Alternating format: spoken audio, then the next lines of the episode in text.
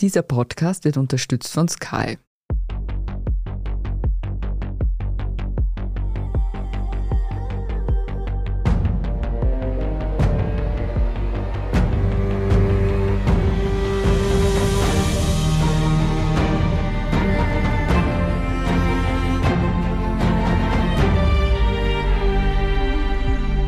Hören Serienreif, den Podcast über die satirische Welt der Serien und wir halten heute bei der sagenhaft 101. Folge. Applaus, Applaus würde ich sagen. Spielen wir das Applausband ab. Ja, 101. Folge. Bei uns geht's heute um eine Serie, überraschenderweise, nämlich um eine Serie, die leider sehr traurige Aktualität gewonnen hat. Es geht um Diener des Volkes, die Serie des ukrainischen Comedian und mittlerweile kriegsführenden Präsidenten Volodymyr Zelensky. Und dazu zu Gast ist mein lieber Kollege, der Kulturredakteur Stefan Weiß, der darüber Bescheid weiß wie kein zweiter. Hallo Stefan. Hallo, freut mich. Vielleicht vorweg sehen kann man die Serie Diener des Volkes derzeit in der Arte Mediathek und dort mit deutschen Untertiteln und auf YouTube kann man sie schauen auf Englisch. Mhm. Lieber Stefan, bitte beschreib doch mal kurz, worum es in Diener des Volkes geht. Ein bisschen den Inhalt und auch ein bisschen vielleicht den Hintergrund. Ja, also in Diener des Volkes, da spielt der jetzige ukrainische Präsident Volodymyr Zelensky einen Geschichtelehrer, der heißt Vasil Vasya Holoborodko und der hat gerade eine Scheidung hinter sich, er ist wieder bei seinen Eltern zu Hause eingezogen, macht gerade quasi eine harte Zeit durch und er ärgert sich vor allem furchtbar über die politischen Zustände und die Korruption in seinem Land. Und er hält dann eine Wutrede, eine Brandrede im Klassenzimmer und wird dann heimlich von Schülern mitgefilmt dabei und die stellen dieses Video auf YouTube, wie man das halt heute offenbar so macht. Und das Video geht aber dann durch die Decke und der Beifall ist eigentlich ausschließlich grundsätzlich positiv. Und auf das hinauf entschließt er sich dann gemeinsam mit den Schülerinnen und Schülern, die tatsächlich zur Kandidatur für die Präsidentschaft und mit Crowdfunding finanziert, gehen sie das dann wirklich an und er wird dann tatsächlich über Nacht als absoluter politischer Nobody zum Präsidenten gewählt. Ja, und dann muss er da auf, einmal regieren und ist natürlich massiv überfordert und will aber zugleich wahnsinnig idealistisch so als der reine Tor der Korruption in diesem Land aufräumen, das komplette System umkrempeln. Er fängt da dann gleich bei der eigenen Familie auch an und ja, will eben alles neu machen und stößt natürlich auf allerlei Widerstände und ja, so nimmt das Verhängnis dann da seinen Lauf. Die Serie ist 2015 gestartet, hat 51 Folgen in drei Staffeln und sie hat, und darum geht's heute bei uns, tatsächliche Auswirkungen gehabt. Ja, also die Serie ist dann in drei Staffeln bis 2019 gelaufen und sie war wahnsinnig erfolgreich ja, und währenddessen hat sich beim Produktionsteam offenbar der Gedanke durchgesetzt, dass Zelensky tatsächlich kandidieren könnte für das Präsidentenamt und das hat man dann tatsächlich gemacht. Allerdings muss man dazu sagen, nicht via Crowdfunding so super schön basisdemokratisch, sondern durch die Unterstützung durch den ukrainischen Oligarchen Igor Kolomoisky Kaczynski. Der ist auch eine schwierige Figur in dem Ganzen. Der unterhält zum Beispiel eine private Schlägerarmee auch, also eine zwiespältige, hochgradig zwiespältige Figur. Der ist aber Mehrheitseigentümer dieses Senders 1 plus 1, der die Serie produziert hat. Und mit dessen Unterstützung war dann auch diese Kandidatur Zelenskis möglich, die dann erfolgreich war. 2019 ist Volodymyr Zelensky tatsächlich Ministerpräsident geworden. Und Stefan, jetzt noch kurz, dein Interesse an der Ukraine beruht auf einer persönlichen Geschichte. Du hast einen Bezug zur Ukraine. Ja, also bei mir ist tatsächlich so, dass meine Urgroßmutter aus Galizien stammte. Galizien, Teil der Westukraine, war damals ja noch Teil der Habsburger Monarchie. Ja, und die ist 1917, die russische Oktoberrevolution, ist sie ja, man kann es nicht sagen geflohen, aber auch emigriert nach Österreich vor den anrückenden Bolschewiken. Und ich habe bis heute noch Verwandte, Bekannte in der Westukraine, mit denen ich sporadisch in Kontakt stehe. Und ja, von daher berührt einen das natürlich schon mhm. irgendwo anders. Ja. Deinen Angehörigen geht's gut in der Ukraine, Stefan? Ja, denen geht's gut. Also sie leben halt in einer Kleinstadt, ländlich, ländlicher Raum, aber auch da sind Leute zum Militär zugeteilt, müssen halt irgendwelche Bewachungsdienste leisten und so. Also es ist unwahrscheinlich, dass die Kampfhandlungen tatsächlich dann bis ins jedes kleinste Dorf irgendwie vorrücken. Mhm, mh. Kommen wir zur Serie. Jetzt ganz ehrlich, Stefan, in einem Ranking von 0 bis 10 Punkten, wie viele Punkte würdest du Diener des Volkes geben? Also ich würde tatsächlich da ein 9 vergeben. Ja. Ich glaube nämlich, dass das unter Anbetracht all dieser Umstände, unter denen diese Serie da entstanden ist, in diesem schwierigen Land Ukraine, ist das wirklich eine herausragende Leistung, also wie die produziert wurde, wie professionell auch und vor allem wie politisch genau und scharf das umgesetzt wurde. Ja. Aber das Wichtigste bei einer Comedy ist ja die Frage, ist sie lustig? Ich finde schon, sie ist tatsächlich sehr lustig. Man muss ja dazu sagen, wir beide haben uns das jetzt so mit deutschen Untertiteln mhm. in Originalsprache angeschaut. Das heißt, wir bekommen ja gar nicht den Wortwitz mit, mhm. der da im Original transportiert wird. Selbst bei Untertiteln fast bei jeder Folge mehrfach laut auflachen muss, dann sagt es schon was über die Qualität ja. dieser ja.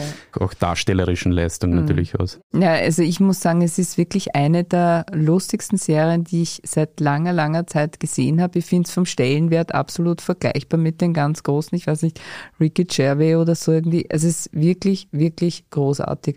Und so wie du sagst, ja, also es passiert einem ja nicht so oft, dass man jetzt wirklich laut Hals vor dem Computer oder Fernseher oder sonst irgendwie sitzt und zu lachen anfängt. Wir werden noch auf Details zu sprechen kommen, aber ich würde auch sagen, also neun, wenn nicht sogar als Comedy sogar zehn von zehn Punkten. Ja. Zur Genese. Die Genese, wie ist Diener des Volkes entstanden, Stefan? Dazu muss man wahrscheinlich etwas über die Person Volodymyr Zelensky sagen? Ja, also es ist so, dass der schon die Jahre davor eigentlich ein Star war in der Ukraine. Also er war mehrfach ausgezeichneter Fernsehakteur. Er hat zum Beispiel die ukrainische Fassung von Dancing Stars oder Dancing with the Stars, wie man es sagen will, gewonnen sogar. Seine Wurzeln sind auch interessant. Er entstammt einer russischsprachigen ukrainischen Familie, auch jüdische Familie. Das ist auch insofern interessant, weil seine Familie auch im Holocaust Opfer zu beklagen hatte. Und das ist auch schon das erste oder vielleicht das schlagendste Argument gegen dieses putinsche Narrativ, dass da Neonazis an der Macht wären. Also seine Biografie ist, ist wirklich ganz interessant. Er hat auch in Russland Erfolg gehabt mit seiner Kabarettgruppe ja, und vor allem war er dann für diesen Sender 1 plus 1, wo eben der Mehrheitseigentümer dieser Oligarch Igor Kolomoisky ist, der ihn dann gefördert hat. Mhm. 2019 wurde er Ministerpräsident der Ukraine. Wie ist es aus deiner Beobachtung heraus? Glaubst du, dass es tatsächlich aufgrund der Serie wurde? Ja, also ich denke schon, ja, also diese Serie war wahnsinnig erfolgreich. Sie ist dann auch bis 2019 ja weitergelaufen in mehreren Staffeln. Es ist schon so auch, dass alle westlichen Beobachter, auch Korrespondentenberichte und so weiter, diese Serie in der Wahlberichterstattung davor immer wieder erwähnt haben. In Porträts über Zelensky wurde es immer wieder auch als möglicherweise wahlentscheidender Faktor genannt. Also glaube ich schon, dass das vielleicht sogar der wahlentscheidende Punkt dann war in dem Sinn. Wann, glaubst du, hat er sich entschieden, Ministerpräsident zu werden? Ja, ich denke schon im Verlauf dieser Serie oder der Produktion dieser Serie. Also nachdem er dann gesehen hat, dass das so wahnsinnig Erfolg hat und dass eben diesen untypischen Politikerzugang, den er da eben wählt in dieser Serie, also man muss ja dazu sagen, er geriert sich ja da drin irgendwie, ich musste dann denken an Papst Franziskus im Vatikan. Ja, also er ist da noch päpstlicher als der Papst quasi in der mhm. Serie, also fast schon unrealistisch, unkorrumpierbar. Und ich denke schon, dass, dass er selbst dann an dem Gefallen gefunden hat und sich gedacht hat, ja, so sollte es im Idealfall ja eigentlich laufen mhm. in der Politik. Absolute Unbestechlichkeit und ja, viele haben ihn das sicher auch abgenommen und dürften ihn dann gewählt haben. Ja, mich erinnert es ja ein bisschen, wenn du sagst Papst Franziskus, im Serienkosmos erinnert es mich an die Serie The Pope mit Jude Law. Das ist nämlich so ähnlich, ja. also der eben auch als Papst in diese alte, verknöcherte, total korrupte Struktur hineinbricht und das aufbricht und die sind fertig. Ja. Ich würde sagen, wir machen eine kurze Pause und dann gehen wir in die Details der Serie, die, man kann sagen, durchaus geschmackig sind. One, two, three. Mehr Action. Mehr Nervenkitzel. Mehr Emotionen. Die besten Geschichten an einem Ort erlebst du nur bei Sky. Mit unseren neuesten Sky Originals und preisgekrönten internationalen Serien. Sky, wo Serien zu Hause sind. Die Serie Diener des Volkes wird oft mit House of Cards verglichen. Das überrascht mich. Stefan, siehst du Parallelen zwischen Frank Underwood und Vasil Petrovic Volodparotko? Also ich habe den Vergleich in einem Text selber auch gezogen. Ich verstehe auch, warum ihn andere ziehen. Ich verstehe aber auch, warum du sagst, der hinkt natürlich. Ja. noch dazu halt, äh, weil du als Serienexpertin das betrachtest. Nein, es gibt tatsächlich große Unterschiede. Vor allem kann man den Hauptdarstellerfigur natürlich überhaupt nicht vergleichen. Ja. Also es in House of Cards ist ja die Hauptfigur absolut machiavellistisch berechenbar, geht über Leichen. Also eigentlich das krasse Gegenteil von Holobarodko. Man könnte auch sagen, eben Holobarodko Rodka ist das so ein Anti-Underwood, man fast sagen. Aber worauf sich der Vergleich bezieht, ist, glaube ich, wie das Ganze drumherum, das System geschildert wird, in dem sich diese Figur bewegt. Ja. Also das ist sicherlich vergleichbar in der politischen Genauigkeit, wie dieses System geschildert wird und welche Verwicklungen es da gibt, wie einfach die Machtstrukturen, die auch oft im Verborgenen natürlich stattfinden. Mhm. Durch da seien es die Lobbygruppen, da seien es jetzt die Oligarchen, das wird da einfach alles sehr schön aufgezeigt. Ja. Was meinst du mit politischer Genauigkeit? Also wenn man jetzt ein Beispiel hernimmt, von einer Szene. Meine Lieblingsszene ist tatsächlich ich kann nicht aufhören, darüber zu lachen. Die wird eh auch viel geteilt. Der ist tatsächlich die mit Angela Merkel, wo Angela Merkel am Telefon ist und ihm gratuliert und sagt, herzliche Gratulation, Sie haben es geschafft, wir nehmen Sie jetzt auf in die EU und er ist natürlich völlig hin und weg und danke, danke, Frau Kanzlerin und freut sich wahnsinnig und die Ukraine wird sich als würdiges Mitglied der EU zeigen und Merkel sagt, was, Ukraine? Ich hätte gedacht, ich telefoniere mit Montenegro und es tut ihr leid, es war jetzt ein Irrtum. Es ja. ist so großartig, wirklich. Ja, das ist tatsächlich jetzt eine der Szenen, die oft herausgegriffen wird, jetzt auch klarerweise, man muss bedenken, die haben jetzt in einer Art aktionistischen Aktion auf einem so billig herbeigeschafften Tisch ein, im Stehen, also mhm. das sind Bilder, die werden ja bleiben, ein EU-Beitrittsgesuch unterzeichnet. Das ist natürlich in der Situation jetzt eine Verzweiflungstat, ja. aber das zeigt auch in dieser Serie eben diese Szene ganz gut. Man will das zwar natürlich erreichen, das ist das große Ziel der pro-westlichen ukrainischen Führer, gab ja auch immer wieder pro-russischen russische. Das ist ja das Dilemma, in dem dieses Land seit Jahrzehnten sich befindet, dass mhm. man da immer so hin und her schwenkt. Aber jetzt dürfte sich tatsächlich eben die Mehrheit für Pro-Westen und einem EU-Beitritt auch entschieden haben. Aber gleichzeitig zeigte diese Serie auch mit dieser extremen Korruptionsdurchseuchung, würde ich fast sagen, auch, dass das noch ein sehr weiter Weg wird, mhm. um es in der Politikersprache zu sagen. Ja. Beim Stichwort Korruptionsdurchseuchung denke ich an die Folge oder an die Folgen, wo ganz am Anfang Borodko Ministerpräsident wird und sein ganzes Umfeld, das familiäre Umfeld, sofort versucht, sich total zu bereichern. Ja?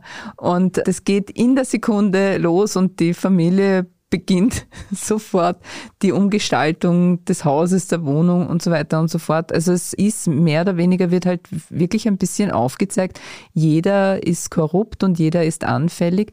Weiß man, wie das in der Bevölkerung angekommen ist? Weil auf der einen Seite großer Erfolg, aber auf der anderen Seite hat man schon auch einen schmerzhaften Spiegel den Leuten da auch vorgehalten. Ja, das ist ganz richtig und ich denke aber sehr wohl, dass das tatsächlich positiv aufgenommen mhm. wurde, weil es als ehrlich empfunden wurde. Ja? Weil da eben nicht nur die Korruptionsanfälligkeit der Politiker und Oligarchenkaste gezeigt wird, sondern eben auch das, die Anfälligkeit der ganz einfachen, unter Anführungszeichen, Normalbürger, die natürlich teilweise auch in ärmlicheren Verhältnissen leben und sich, wenn es denn geht, es ein bisschen besser richten wollen. Ja, ja. ja. Und finde es sehr, sehr schön in der Serie, wie das gezeigt wird, dass die Korruptionsanfälligkeit bis in die, in die eigene Familie reicht oder gerade dort eigentlich äh, sogar beginnt.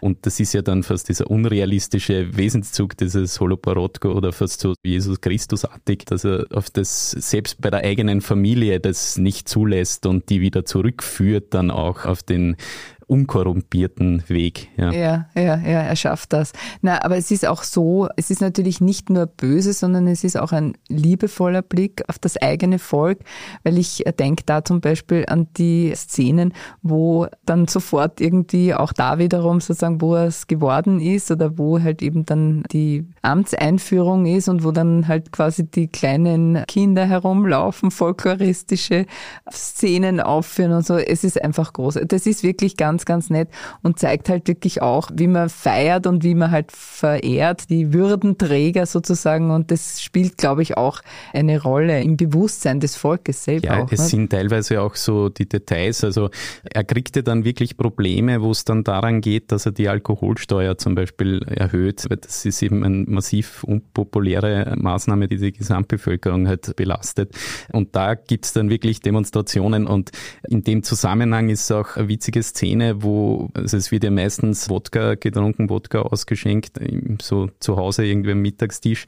Und einmal heißt es dann, oh, er hat Bier gekauft. Ja, also wir haben Bier jetzt zu Hause. Und das ist dann auf einmal eine großartige Errungenschaft, dass ja. er jetzt was Herausragendes, dass da jetzt Bier im Haus ist. Ja. Der Champagner sozusagen der Ukraine. Champagner kommt dann tatsächlich später auch noch einer ins Spiel, nämlich das wäre dann die nächste Szene, wo, wo der Holoborodko dann doch ein bisschen schwach wird. Das ist, wo er die Vertreterinnen zwei Schwedinnen vom IWF, vom Internationalen Währungsfonds, zu Gast hat und die ihm einen Kredit zu viel aufschwatzen können, beziehungsweise er sich darauf einlässt im Vollsuff. Ja. Und am nächsten Tag weiß er natürlich von dem Ganzen nichts mehr und dann muss er halt irgendwie händeringend versuchen, diese Kreditrückzahlung wieder zu stemmen. Und also er ist nicht ganz unanfällig ja. für gewisse Dinge, aber wenn er anfällig ist, dann bleibt es im Bereich, wo man es menschlich nachvollziehen kann. Ganz interessant sind ja auch die Visionen, die er hat. Ne?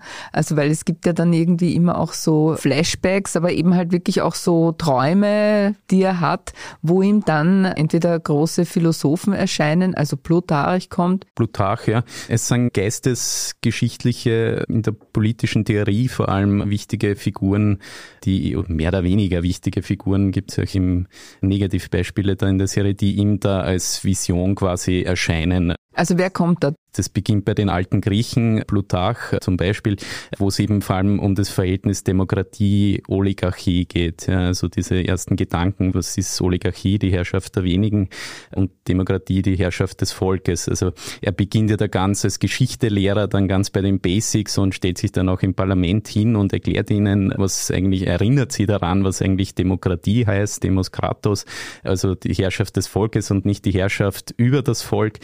Und ja, die alten Griechen, dann gibt es eine Szene, wo ihm Abraham Lincoln erscheint. Das ist so quasi sinnbildlich eben für den amerikanischen Weg, für den Weg der Freiheit auch, die Sklavenbefreiung. Mhm. Dann erscheint ihm einmal in einer Szene Che Guevara, mhm. der am liebsten aufräumen will mit den ganzen korrumpierten Leuten in seiner eigenen Regierung.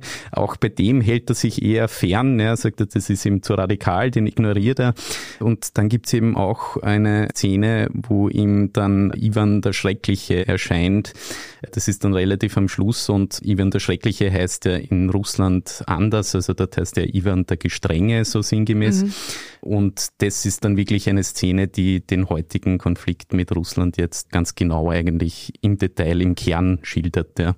Diese Visionen sind einfach Nebenstränge, mit denen er es schafft, Wissen, sagen wir so, zu vermitteln, Basiswissen eigentlich zu vermitteln, ohne jetzt eben den Geschichtsprofessor raushängen zu lassen. Ja, also dramaturgisch jetzt einfach. Ja, ein. das ist dramaturgisch wahnsinnig gut gemacht, mhm. wenn man es denn auch einordnen kann. Also wenn man diese Erscheinungen, die er da hat, dieser Figuren als Metaphern jeweils sieht für eine größere politische Theorierichtung, dann ist es tatsächlich genial gemacht. Also mhm. es steht eben jede dieser Figuren sinnbildlich für ein politisches System, so wird ich interpretieren. Also Demokratie, Oligarchie, autokratisches System oder Totalitarismus, dann spielt der Liberalismus eine Rolle, der Kommunismus bis hin zum Stalinismus. Also das ja. ist sehr, sehr gut umgesetzt, um auf dieser metaphorischen Ebene noch so, sage ich, die Metathemen zu mhm. behandeln. Wie kommt eigentlich der Westen weg? Ist der Westen das gelobte Land oder? Ja, das habe ich kurz schon angeschnitten mit diesem IWF-Kredit. Ja. Also der Westen kommt tatsächlich halt auch ambivalent weg. Ja. Vor allem natürlich, was die ökonomische Macht des Westens betrifft. Also ein bisschen hatte ich das Gefühl, dass da die Erfahrungen der Griechenland Griechenland-Krise auch mit eingeflossen sind.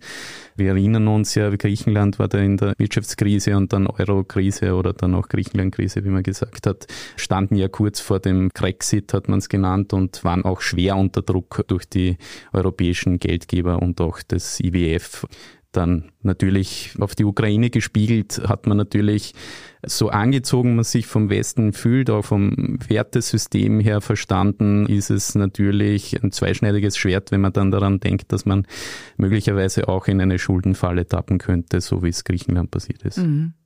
Reden wir noch über die realen Folgen der Serie.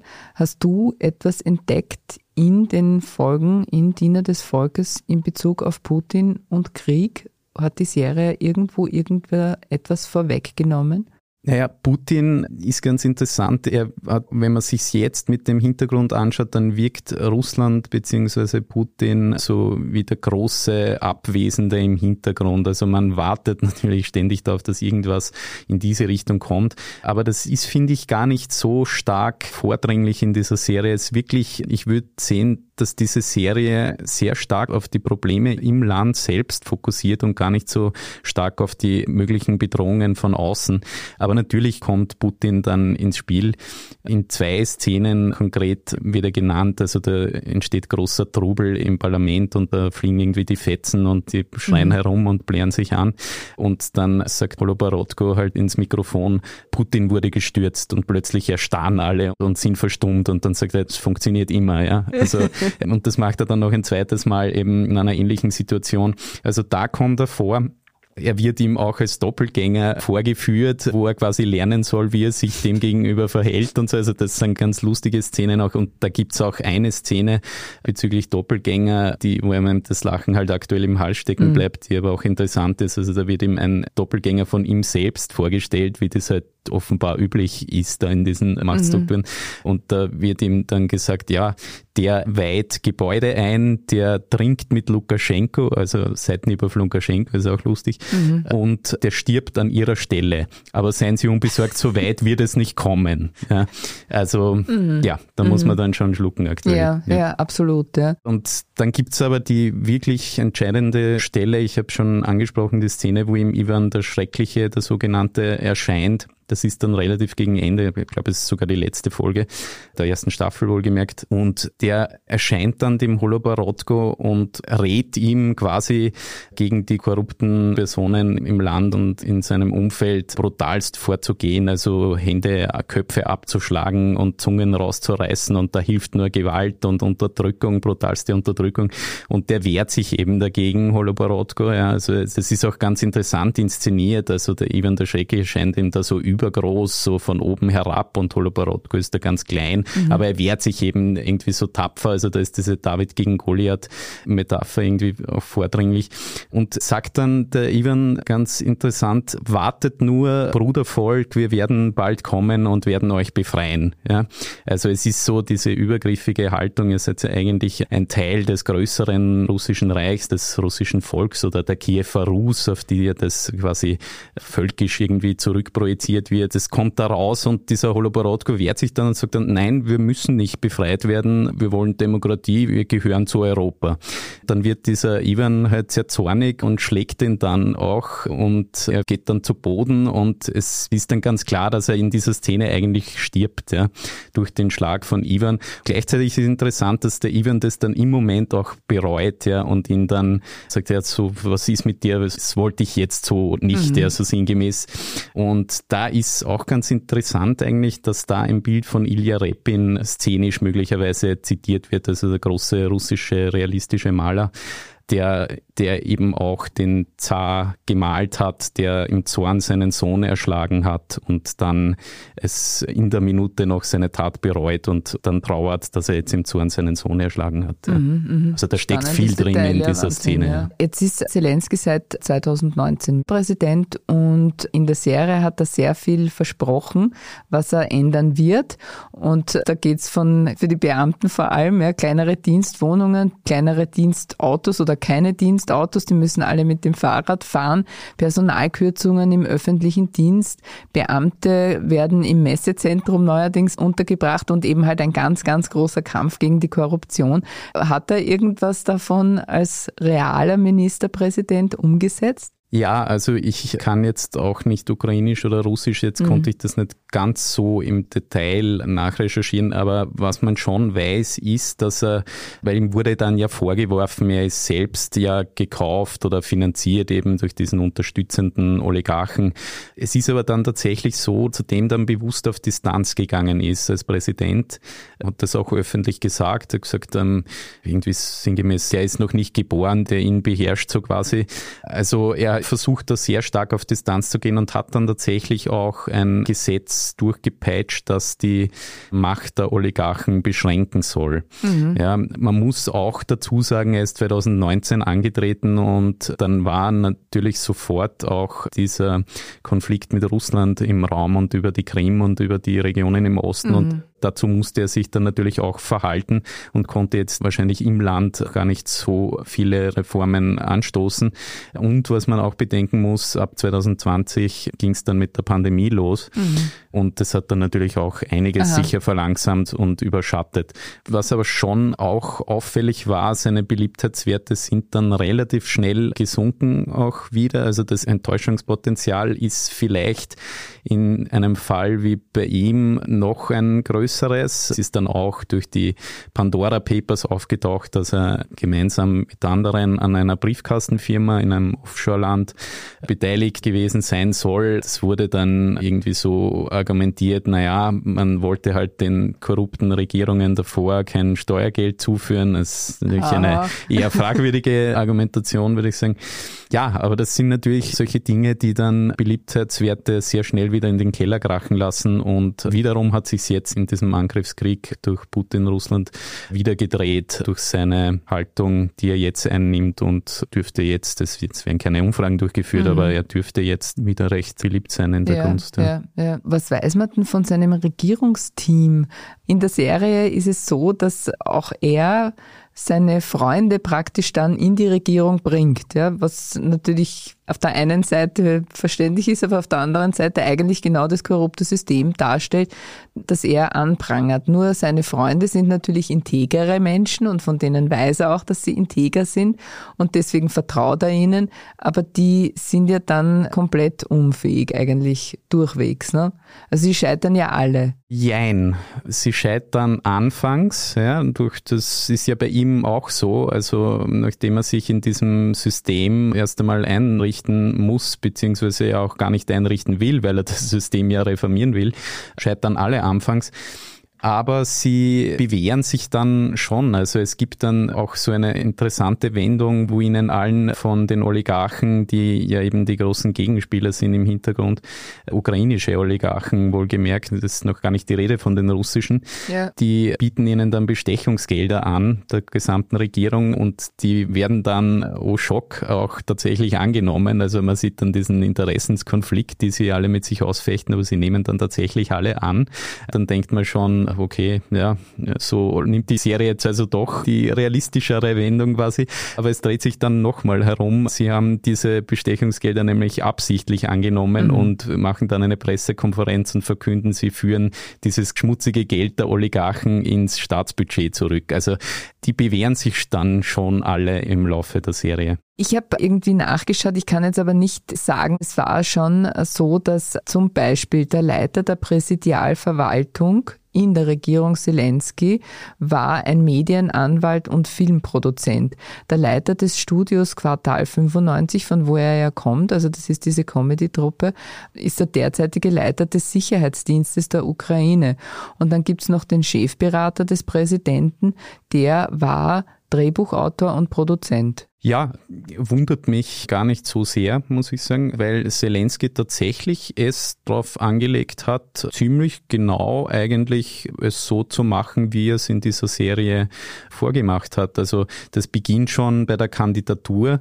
In der Serie nämlich wieder auch quasi ohne Programm gewählt. Ja. Er sagt, er macht keine Versprechungen bewusst, ja, weil Versprechungen eh nie halten und immer gebrochen wurden von seinen Vorgängern. Und so hat es dann tatsächlich bei der realen Kandidatur auch gemacht. Er hat keine Versprechen gemacht. Er hat dann, glaube ich, bei uns hat das ganz interessant, hatte das Roland Thüringer so ähnlich versucht, auch interessanterweise Kabarettist, dass er sich von einfachen Leuten quasi basisdemokratisch die Themen irgendwie zuschanzen hat lassen oder die er abgefragt hat und dann gewisse Themen aufgenommen hat in sein Programm. Also das hat Zelensky auch versucht, sein Programm quasi direkt aus den Vorschlägen, die von der Bevölkerung oder seinen Anhängern kommen, zu übernehmen und nichts von oben von vornherein vorzugeben. Ja, aber das ist der pure Populismus eigentlich, ne?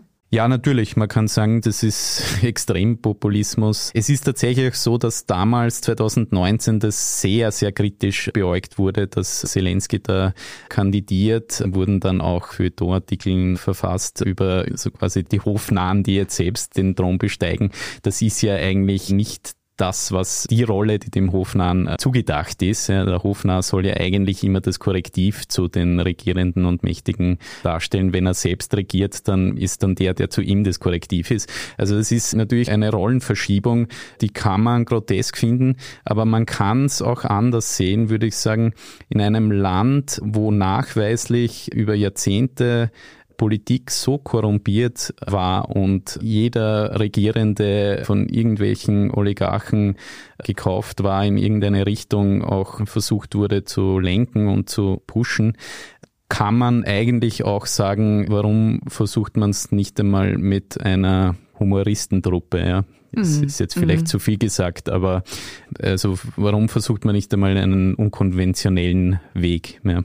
Ja, wir sehen jetzt, wie Zelensky zum Volk spricht, zum Zurückschlagen aufruft, er signalisiert Stärke, Unnachgiebigkeit, vor allem bleibt er im Land. Wie viel von Holoborodko steckt in Zelensky? Ja, ich glaube tatsächlich sehr viel und zwar von Anfang an. Also er hat von Anfang an als Präsident versucht, auch seine Reden ähnlich zu halten, wie es in dieser Serie tut einfache Worte, eingängige Botschaften. Man kann immer sagen, das ist Populismus, aber man könnte auch sagen, das ist wirkungsvolle politische Rhetorik. Ja. Volksnähe.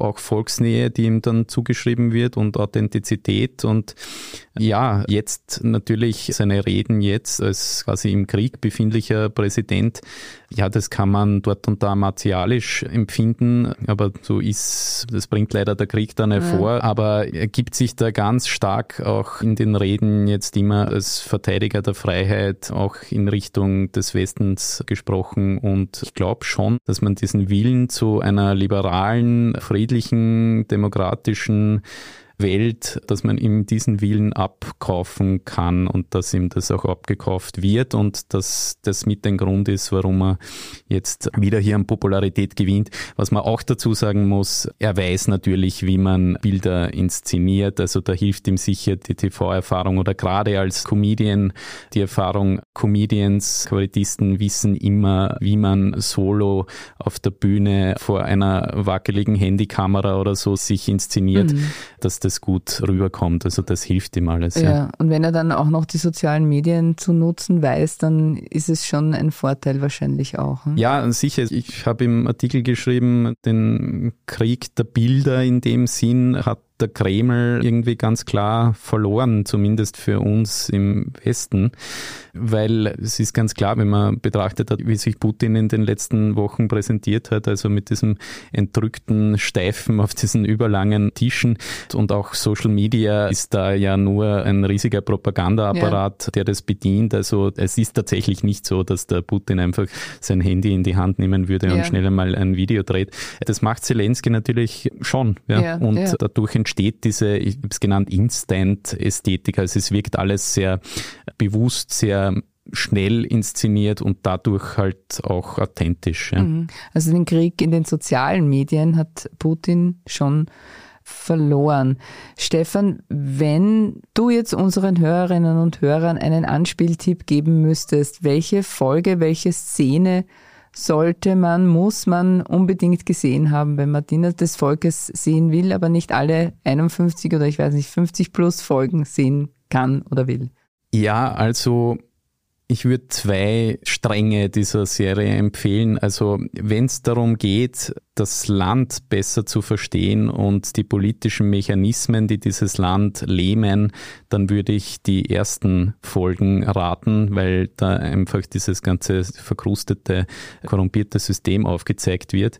Und wenn es darum geht, den Konflikt mit Russland zu verstehen, dann würde ich die letzte Folge der ersten Staffel empfehlen, eben konkret diese Szene, mhm. wo er Ivan dem Schrecklichen begegnet. Okay, dann sage ich vielen, vielen herzlichen Dank, lieber Stefan. Es war ganz, ganz toll, anregend, interessant. Ich sage auch danke, ja. Dann war es das wieder mit Serienreif. Wenn Ihnen dieser Podcast gefallen hat, dann freuen wir uns über eine 5-Sterne-Bewertung. Damit Sie keine Folge verpassen, abonnieren Sie uns bei Apple Podcasts, Spotify oder wo auch immer Sie Ihre Podcasts hören. Das nächste Mal hören wir uns am 31. März, dann mit etwas ganz anderem. Film- und Serienexpertin Andrea Breit erklärt uns Bridgerton. Schaust du Bridgerton, Stefan? Leider nein, muss ich gestehen. Nachdem Andrea Breit dir Bridgerton erklärt hat, wirst du es garantiert schauen. Garantiert. Garantiert, ich verspreche es dir. Ich danke wie immer Christoph Grubitz an den Reglern und Ihnen fürs Zuhören. Bis zum nächsten Mal und frohes Schauen. Bye, bye.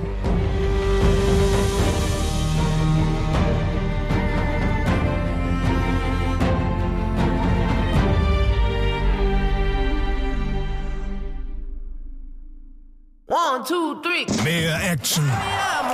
Mehr Nervenkitzel. Mehr Emotionen. Die besten Geschichten an einem Ort erlebst du nur bei Sky. Mit unseren neuesten Sky Originals und preisgekrönten internationalen Serien.